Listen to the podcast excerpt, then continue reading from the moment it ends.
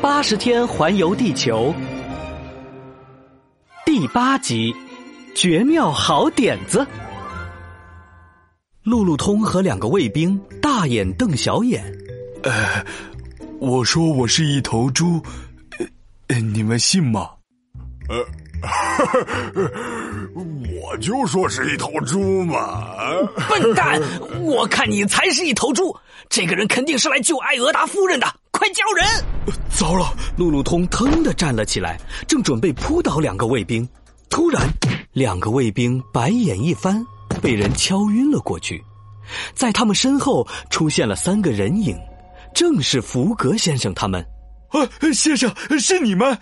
先把这两个卫兵拖到树丛再说。福格一行人刚把卫兵拖进树丛，空地上喝得醉醺醺的人就纷纷醒了过来。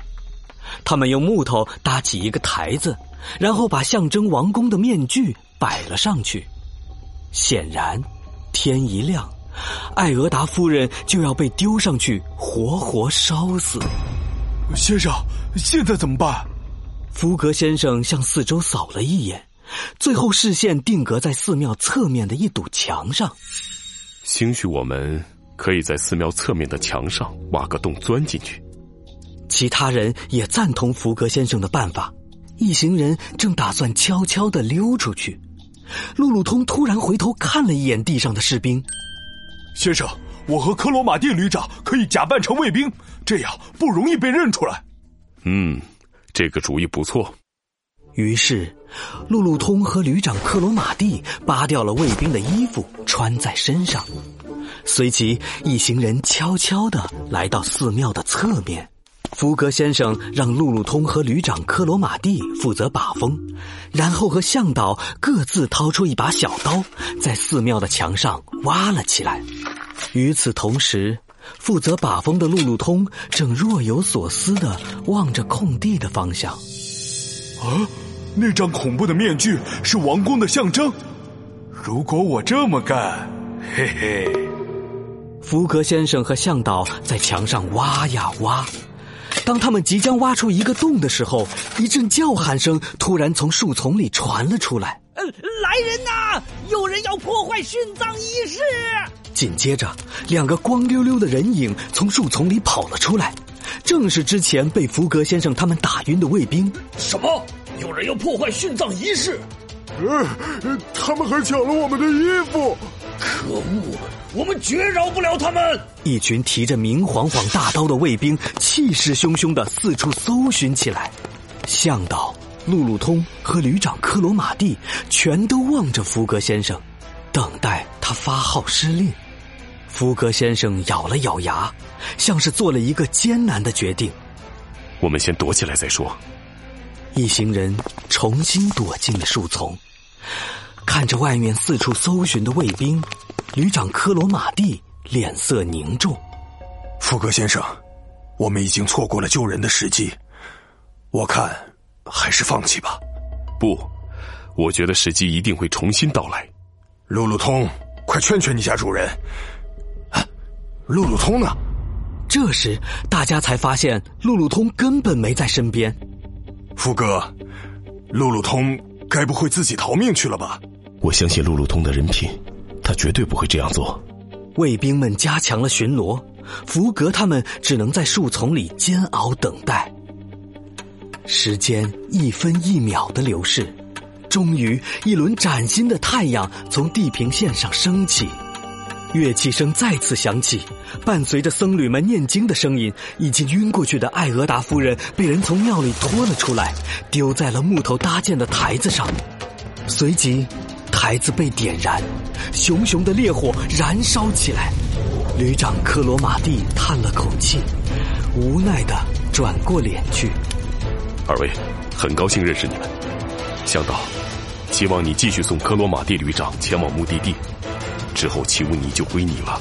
说完，福格先生猛地抓起一根木棍，奋不顾身的冲了出去。福格先生，别冲动。旅长克罗马蒂和向导急忙上前，死死的按住福格先生，请你们放手！我不能眼睁睁的看着一位年轻的女士就这样丧命。福格先生一把将旅长克罗马蒂和向导推开，正要继续往前冲，突然，寺庙门前的空地传来一阵惊恐的叫声。福格他们抬头望去，只见木台子上，一个头戴王宫面具的人缓缓站了起来。哦，天哪！这个人戴着王的面具，王复活了，他是我们的王，复活了，这是真的吗？哦，真的是我们的王啊！所有人都恭敬的跪了下来。难道王宫真的复活了？旅长克罗马蒂和向导都吓得脸色发白，只有福格先生脸色从容。他盯着木台子上看了一会儿。放心吧，他不是王宫。你们看他乱糟糟的头发，猜不出他是谁吗？旅长克罗马蒂突然想到了什么，惊呼起来：“啊，他是路路通！”旅长克罗马蒂说的没错，戴着王宫面具的正是路路通。先前他想到了一个救人的好主意，于是趁乱爬上了木台子，并且戴上了恐怖面具。等到关键时刻，他就假扮成印度王宫站起来吓唬大家。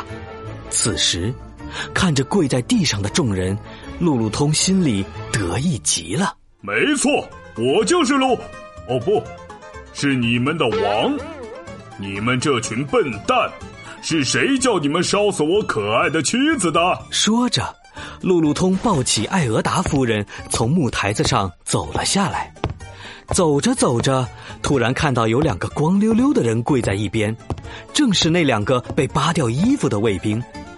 路路通顽皮的笑了笑：“喂，你们两个怎么不穿衣服？”“哎，尊贵的王，我们的衣服被一个像猴子一样的人偷走了。”“不像猪，像猴子，像猪。”“哎，别吵了。”现在你们两个，一个学猴子跳舞，一个学猪叫，还有你们，把头贴在地上，屁股翘得高高的，不准把头抬起来。谁要是不听话，我就狠狠踹他屁股。很快，所有人都按照路路通所说的动作做了起来。小小的空地上，有人学猴子跳舞，有人学猪叫，还有人撅着屁股瑟瑟发抖。场面又古怪又滑稽，很好。现在我要带着我的妻子走得远远的。说着，路路通抱着艾俄达夫人朝着福格先生的方向狂奔而去。福格先生他们能不能顺利逃脱呢？请听下一集。